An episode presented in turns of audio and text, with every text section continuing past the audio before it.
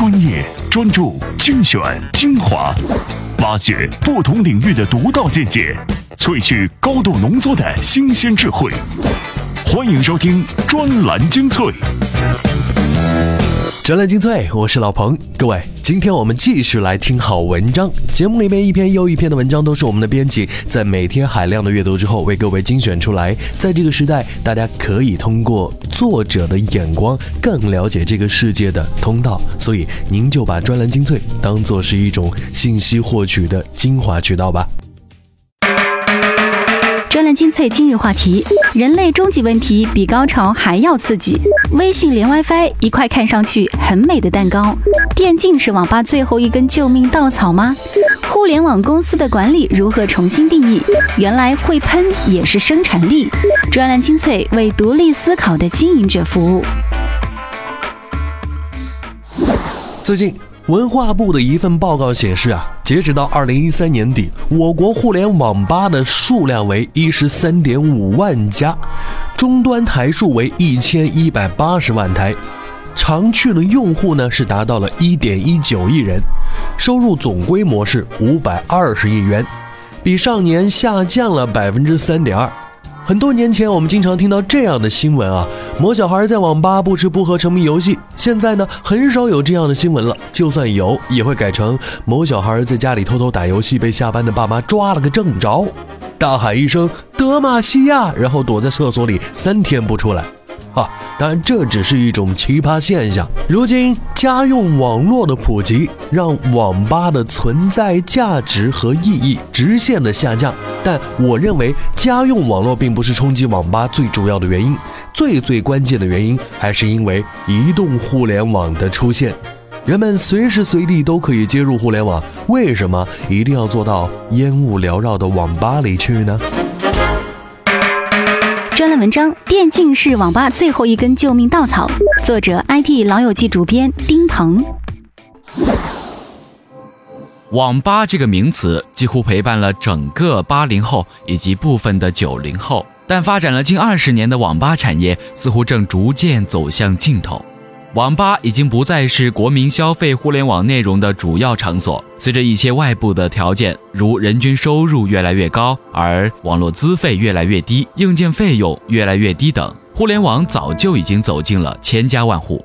网吧已经不再构成绝对的内容输出口的作用，所以放开监管；而互联网内容供应商的监管加紧，则是从源头直接开始。所以，不是政策的监管对于网吧放松了。而是网吧自身不再具备被强制监管的必要了。与这个产业的落幕相比，依托于网吧发展起来的电竞却开始蒸蒸日上。资本的进场、产业链的完善、粉丝的数量以及狂热等都在催生这个产业。而网吧也从综合性的内容消费，如聊天、看电影等，单纯的演变为游戏内容消费。更直白的是，电竞游戏消费。所以可以直接划等号的是，网吧就等于电竞。发生这样的情况，是因为电竞的游戏属性决定了网吧是现在普通游戏玩家在一些特殊场景下所能接受的最好场所，而其他游戏，无论是角色扮演类游戏还是策略类游戏，一个人在家里的电脑旁也能玩得很嗨。而另一方面，网吧除了承载类似电竞成为上网第一选择地点之外，我们发现它的别的属性完全可以被家用电脑代替。而且家庭的环境明显会优于网吧。从互联网的角度，我们需要做用户分析。当你的用户都在玩电竞时，你应该知道要向这方面转型才行。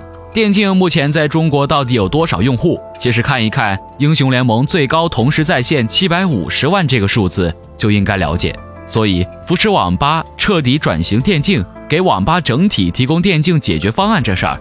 拉拢众多的网吧一起组建一个联盟性的赛事是靠谱的。之所以说靠谱，原因是电竞的整体大环境从政策到上下游再到资金方都在完善，电竞这座大金矿正在等待爆发。但是网吧电竞解决方案靠谱，但难推进，原因在于在整体行业表现不佳的情况下，很少会有网吧主再砸巨资去推倒重来。要知道。中国人的骨子里冒险血液并不多，而在价格体系上也很难定位。而实际的情况是，如果没有电竞这几年这么爆红，没有 DOTA、英雄联盟这样的产品，说句实话，我真的不知道网吧还有什么存在的意义。尤其是家庭电脑正在逐渐普及的当下，所以说电竞是网吧的救命稻草。但是这救命稻草能不能救命，还要看网吧行业的转变是否合理有效。没错没错，在看完编辑给老彭推荐这篇文章之后啊，我利用中午吃饭的时间是确实去到啊单位附近的一家网吧去看了一下，果然里面基本上没有看股票的，也没有看文章的，都是一帮半大小子在打游戏。游戏呢是人类的本能，电竞的存在也是稳固的。网吧只是作为一个娱乐场所，却随时有可能会被淘汰。但如果电竞行业可以一直兴盛下去，大家还是追求那种坐在一起共同玩游戏、你喊我夺的快乐的话，那网吧活下来应该没有问题。但作为一种经营方式，它已经跟街边便利店一样，不再有当年的价值追逐基础了。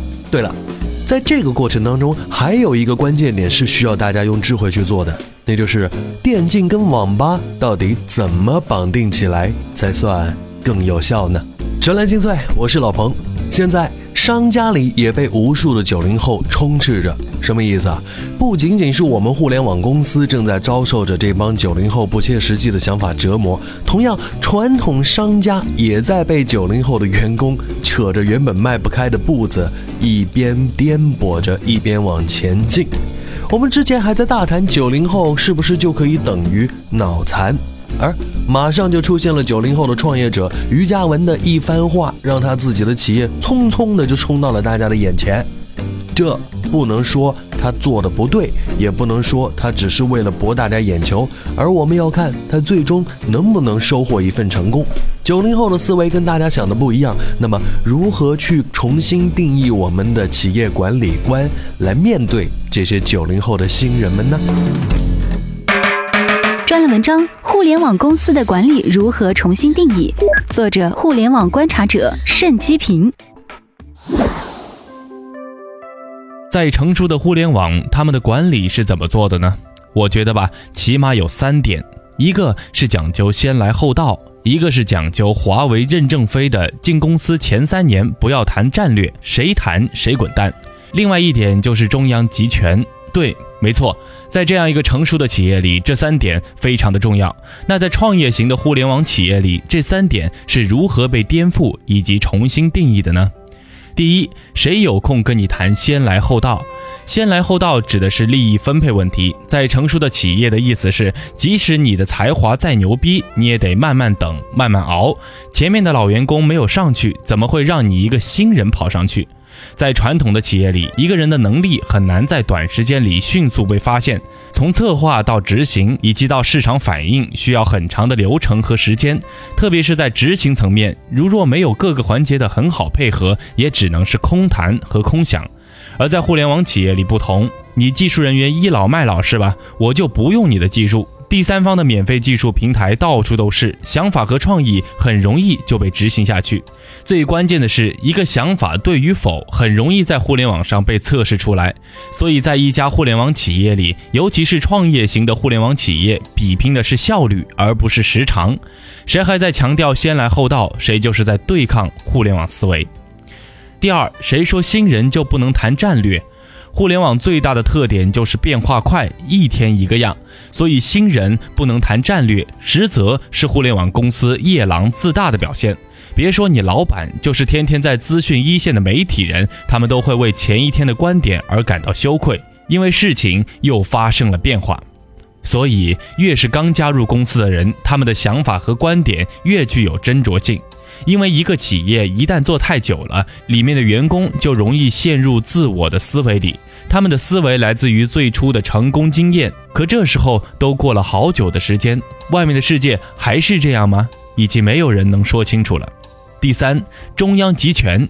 你认为皇帝还真的那么重要吗？传统企业讲究的是皇帝一言堂的制度，整个企业从市场策略、企业文化等等，都是由深藏宫中的皇帝发出命令，然后下面的人不折不扣的执行，这是对的。如果没有互联网的话，老板的深谋远虑，员工的齐心协力，战胜一切不可战胜的困难。但不好意思，移动互联网在短短的两年时间内爆发出来的威力要远超于 PC 互联网。而真正能够称得上是在移动互联网领域取得成绩的企业，并非百度，并非阿里，而是独立在广州办公的微信团队。中央集权制已经开始慢慢的老化，沦落成了资源中心。这个资源可以是市场资源，可以是资金资源，但不可以是人才资源，也不可以是企业文化资源。因为最新的潮流已经容不下除了还没有变味的金钱以外的绝大部分产品。皇帝成了新名词，他是资金的调配者，他是稳定整个集团大厦的灵魂，是吹鼓着集团里那些安于享乐或者还在继续瞧不起互联网的老家伙们的洗脑师，而非最新潮流的战略家。综上三点，传统企业转型互联网不仅仅只是简单意义上的开个网店、投点广告费、换个互联网公司名字那么一回事，管理需要经过颠覆和重新的定义。不然还是脱离不了传统企业的土豪影子。听过这篇文章，您会怎么想呢？如果您的公司或者您的部门里面有这些九零后的员工啊，互联网公司的会议就应该取消年度计划会议，因为开了也是白开。你年底开的总结会，有价值的部分最多是前三个月的，开年那几个月发生的，你总结了也不一定用得上。你年底计划的第二年战略，不过要三个月就把你的会议本给撕了。如今这个时代变化就是有这么快，这不仅仅是因为企业里有一帮小年轻，更多的时候是因为这个时代的节奏变化的太快。除非你所在的公司能够引领互联网的潮流，不然 BAT、京东、小米他们在想什么，你怎么能知道呢？专栏精粹，我是老彭。今天各位在我们的节目当中回复关键词“探索宇宙”，我们给各位看一篇文章。怎样才能把专栏精粹牢牢掌控在您手中？首先，打开微信，点击右上角的加号，选择添加朋友，再选择公众号，然后在搜索框搜索“专栏精粹”，这样您就能找到我们专栏精粹专有的微信公众号。关注之后，根据提示或回复任意文字，您就能牢牢抓住专栏精粹的尾巴。意见领袖的话题弹药，观点达人的智慧粮草，专栏精粹，全球华语专栏的有声精编。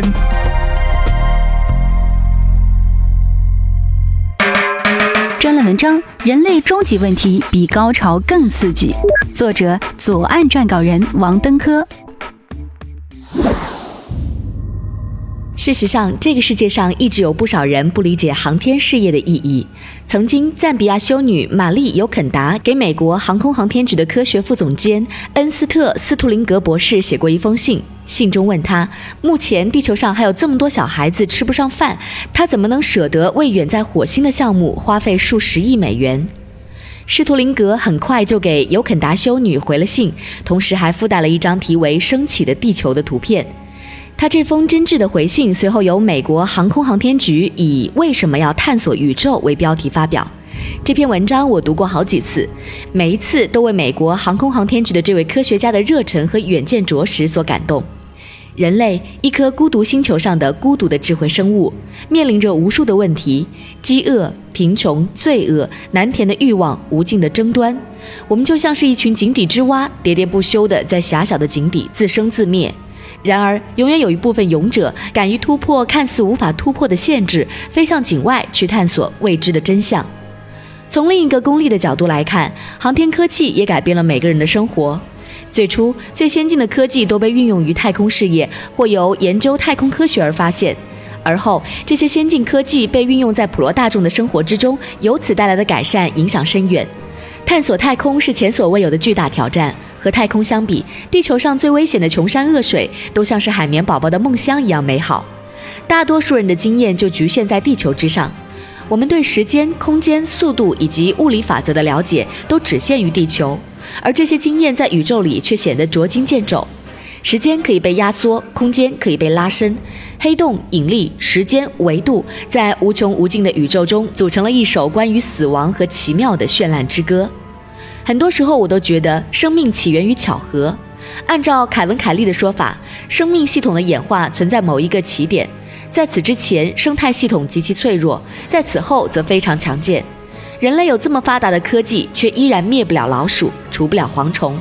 事实上，就算把所有的核弹在地球上引爆，最多也只会灭掉人类而已。而地球的生态系统还会继续下去，甚至发展出新的生物。人类在宇宙中面临同样的问题：我们要搬家，就得找一个适合人类居住的生态系统。这个系统要能够容纳人类的干预，还要足够健壮，能够继续持续下去。但是如果存在这样一个地方，没有理由不存在着像人类一样的智慧生物。如何与这些智慧生物相处和交流，是关于文化和交流的更深层次的思考。在很长的时间，我的眼前都会浮现出电影里面那些美妙绝伦的土星光环和飞船在陌生星系对接的史诗般的震撼配乐。当我们把目光从琐碎的油盐酱醋与斤斤计较的爱恨情仇转移到更广阔的遥远世界的时候，尘世的快感将离我们远去。那超凡脱俗的是比高潮更淋漓尽致的刺激。听过这篇文章，总是会让我们觉得自己无比的渺小。当我们抬头仰望天空，总感到天地宽广，自我渺小，这是每一个人的特征。因为人本来就是渺小的，我们感受到自己的渺小，只是发现了我们的存在。不论我们的文化多么灿烂，不论如今的科技多么发达，放在漫漫的宇宙历史当中，不管是过去还是遥远的未来。至今，我们都不能否认，也许有文明比我们更厉害。如果我们不去探索，那和咸鱼又有什么区别呢？刚刚这篇文章当中还提到了啊，斯图林格很快就给尤肯达修女的回信：“我们为什么探索宇宙？”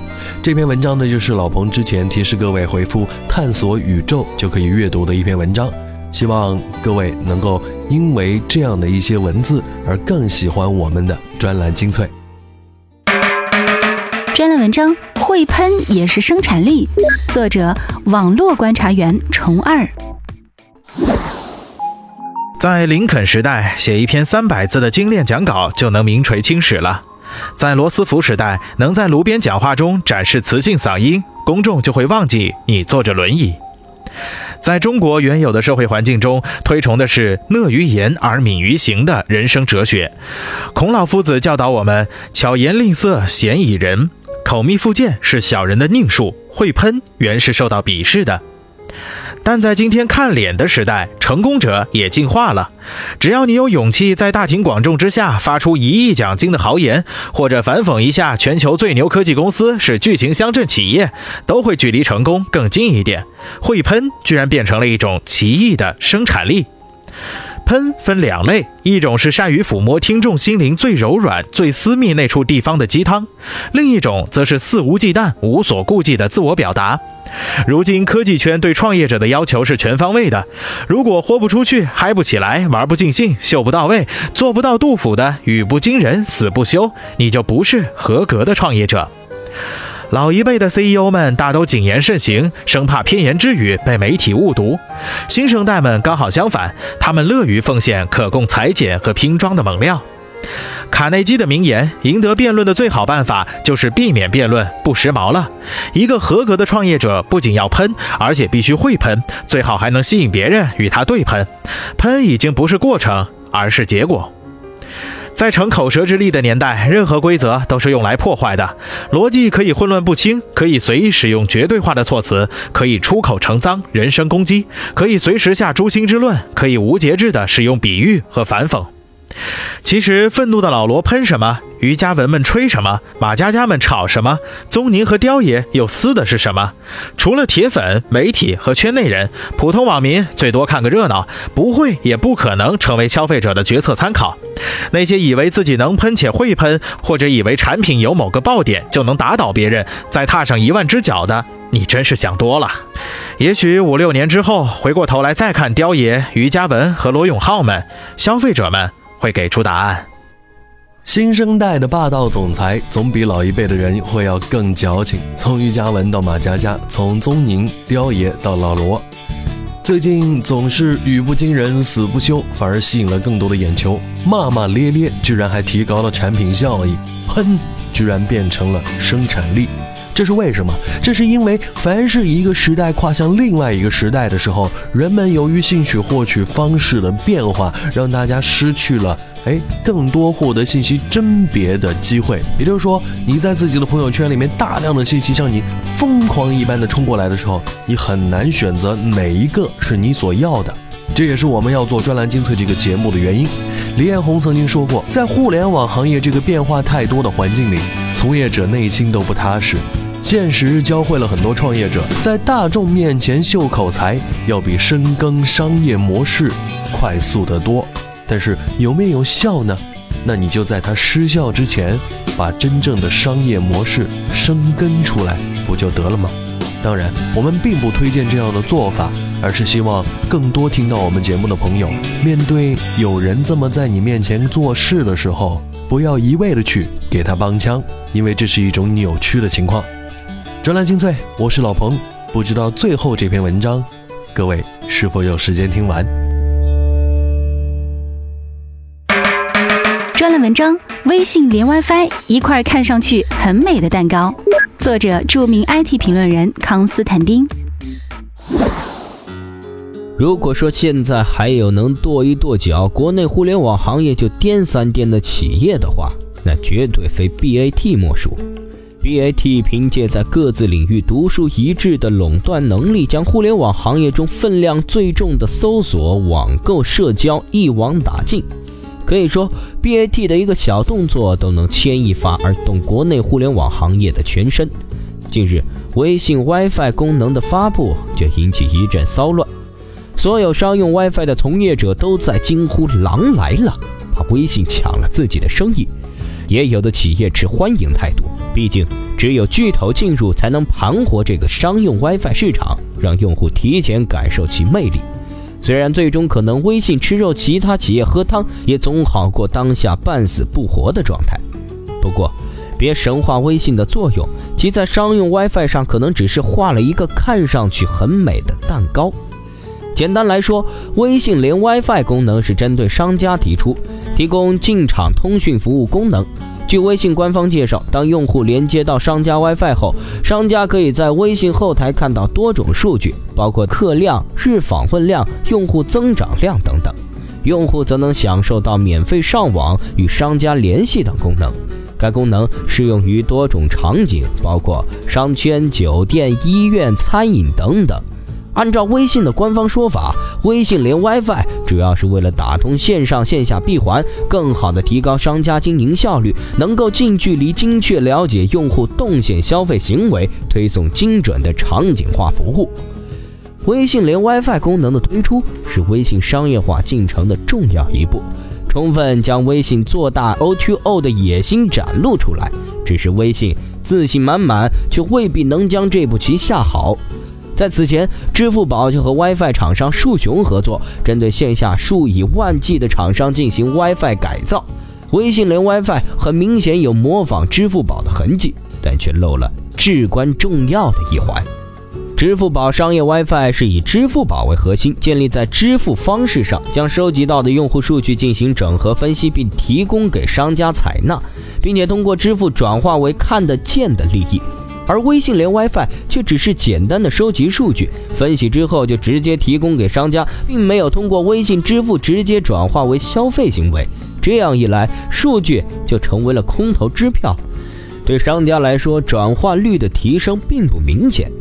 微信连 WiFi 更像是对支付宝商业 WiFi 的无奈阻击，起到干扰作用，却难以体现出自身真正价值。如果微信只是抱着这样的态度，连 WiFi 遭遇滑铁卢将是意料之中。事实上，微信的商业化进程却步履维艰，微信支付直到现在还不温不火，支付场景、便捷度、功能等与支付宝钱包相去甚远。那问题来了，微信连 WiFi 就能打破这个魔咒吗？很显然，并不可能。在上面就已经提到，微信连 WiFi 将会遭遇到诸多问题，不仅来自对手，更出自微信本身特质上。叫嚣着微信连 WiFi 是狼来了，看好其将商用 WiFi 企业一网打尽的人，可以暂时歇歇了，不用危言耸听。微信连 WiFi 不会影响大局，在微信整体商业化没有崭露头角的时候，微信连 WiFi 只是一个棋子而已。还只是马前卒的角色，掀不起大浪。